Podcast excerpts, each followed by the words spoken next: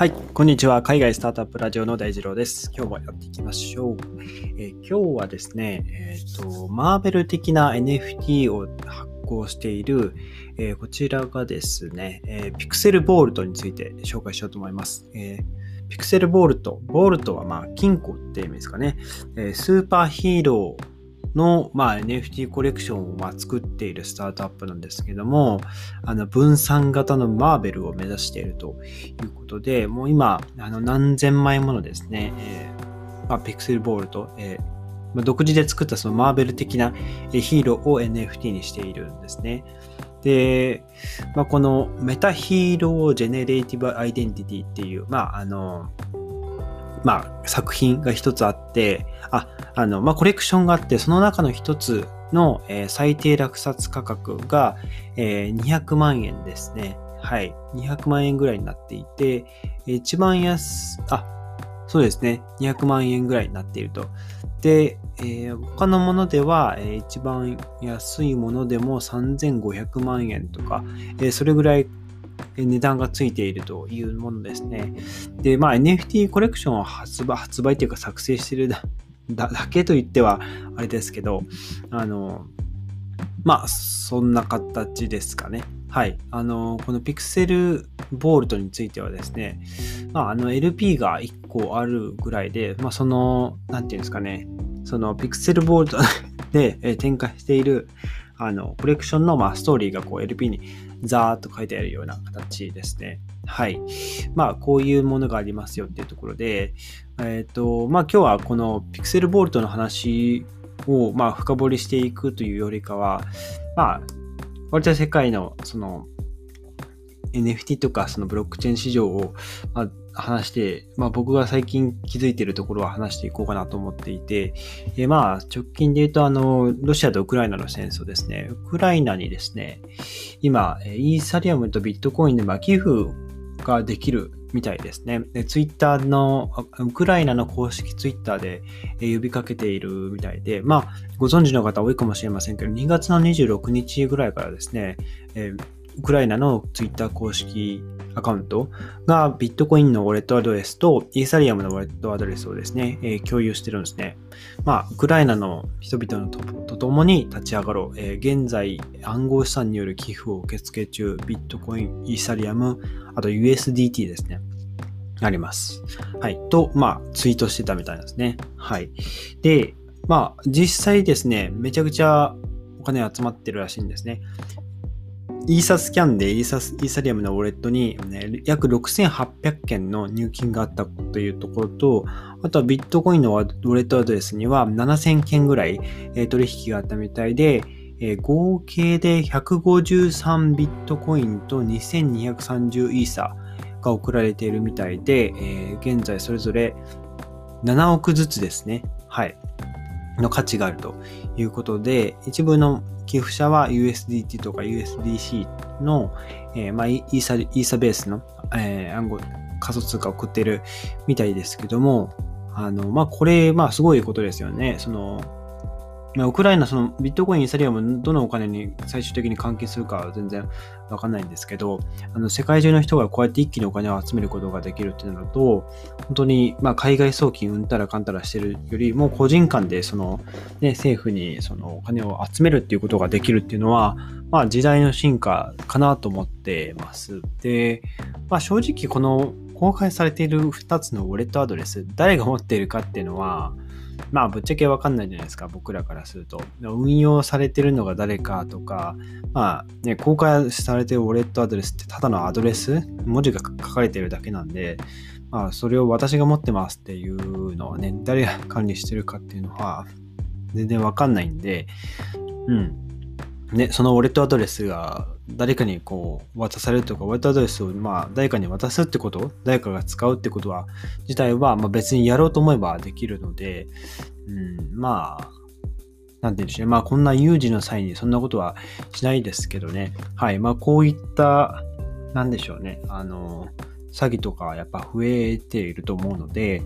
え、気をつけていきましょうというとこですが、まあ、今日お伝えしたいのは、まあ、このウクライナの件では、やっぱ、あの、技術は発展しているなっていうところですね。はい。で、もう一つ、あの、最近気になっているのが、えっとですね、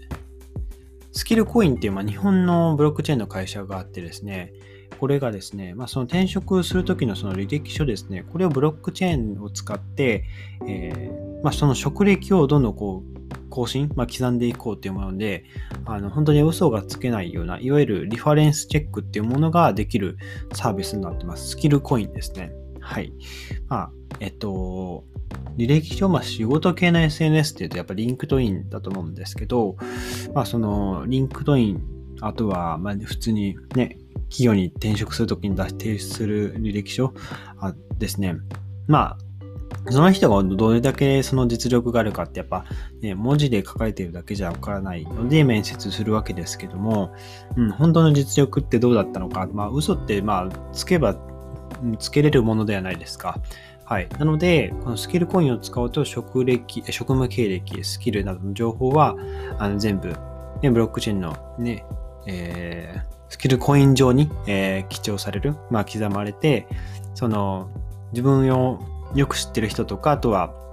ね、その書かれている内容が本当に正しいものかっていうのを第三者による承認を得て初めて情報の登録ができるようになるということで後から改ざんすることはできないそうです。でこれがですね、あのリファレンス機能っていうのがあのスキルコインにあるみたいで、これがあるおかげで信憑性の高い情報を集めることができるそうです。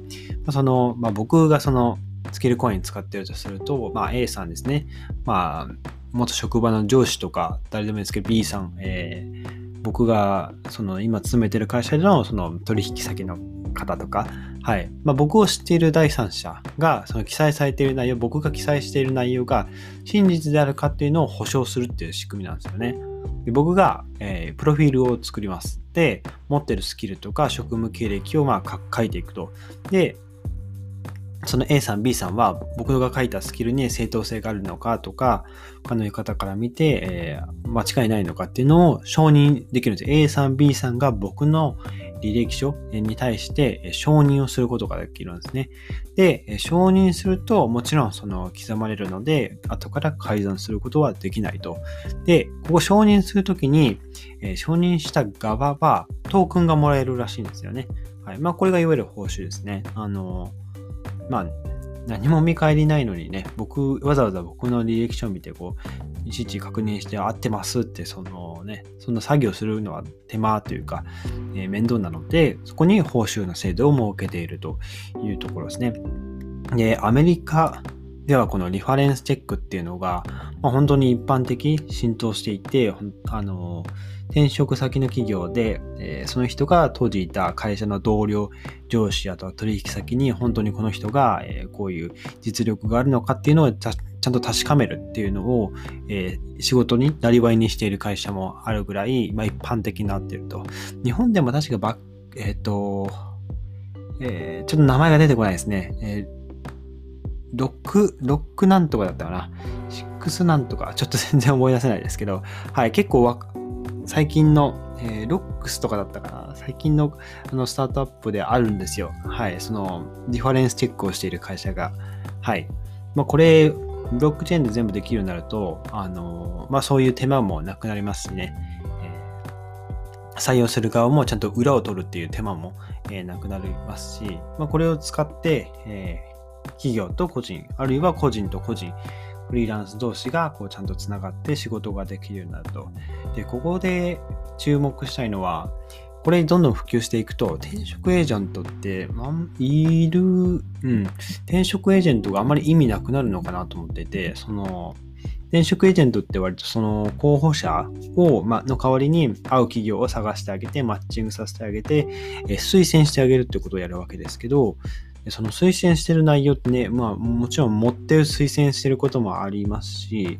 それだ、それでその転職エージェントが間に挟まっていることで、えー、その、ね、情報がブレる、あの、であれば、直接ね、ブロックチェーン上、まあ、スキルコインに書かれてある情報をもとに判断した方が、判断が正確になるのかなと思うので、まあ、本当にこういった転職市場っていうのも、こういう技術革新によってどんどんこう、ね、えー、仕事が限られるというか、はい、うかうかしてられないかなと思います。はい。ということでですね、えー、まあ、最初には、えっと、このピクセルボルトを紹介したんですけれども、うん。まあ、こういうスキルコインみたいな、えー、技術を使った、えー、ブロックチェーンを使った企業も、え、出てきていたりするので、え注目かなと。あとは、そうですね、SNS 系ですね。これといったものが出てくればいいんですけどね。えー、ビットクラウドと、ビットクラウドは以前僕紹介しましたし、ブログの記事でも書きましたけども、最近またサイバーコネクトっていう すいません。新しいその、ブロックチェーン技術使った SNS が出てきたんですけども、これがですね、うん、まだで、本当にビットクラウドより全然できることが少ないっぽいんですよね。はい。あの、ウォレットのアドレス、ウォレット接続して、ユーザーをフォローするっていうぐらいで、なんかツイートとかもまだできないっぽいので、うん、ビットクラウドか、もしくは、あの、デバンクっていうアプリ、アプリ、SNS ですね。あれはもともと自分の資産がどれぐらいあるかっていうのを、まあ、その他のそのビットコインだけ、イーサリアムだけではなくて、自分のウォレットアドレスに、その、刻まれた取引によって、を見て、えー、その、仮想通貨の総合資産がどれぐらいあるかとか、えー、どんな NFT でトランザクションしてるかとか、あのやり取りしてるか、どんな NFT 買ったかっていうのを、のもう一目瞭然で見えるアプリがあるんですけど、それが SNS 機能、いわゆるその、まあ、フォロー、フォロワーとか、はい。まあ、フォロー、フォロワー機能自体はあって、なんかこう、コミュニケーションする機能を、えー、追加するっていう話があったので、これが、ね、ね、新しいなんかツイッターみたいになってくるかもしれませんが、これ、あの、ウォレットをつなげて言うと、自分がどれぐらいお金持ってるか、仮想通貨どれぐらい持ってるかとかわかるので、うん、なんかこう、ね、うん、恥ずかしいなって、これだけしか持ってないんだけどってこう恥ずかしい方はですね、なかなかこう使いづらかったり、まあ、別にそんなこと気にしないよっていう方はいいんですけどね。はい。えー、そういうものがあります。はい。SNS だとそういった、えっ、ー、と、ビットクラウド、サイバーコネクト、あとはデバンクですね。はい。この3つあたりがあるかなと思います。はい。ということでですね、今日は、えー、まあ、ざっくり、えー、ブロックチェーン技術の、えー、アプリケーションの紹介ってとこですね。はい、紹介してみました。えー、引き続き、スタートアップ紹介していこうと思います。今日のエピソード役に立ったらいいなと思ったらぜひフォローをよろしくお願いします。それでは皆さん素敵な一日をお過ごしください。また明日お会いしましょう。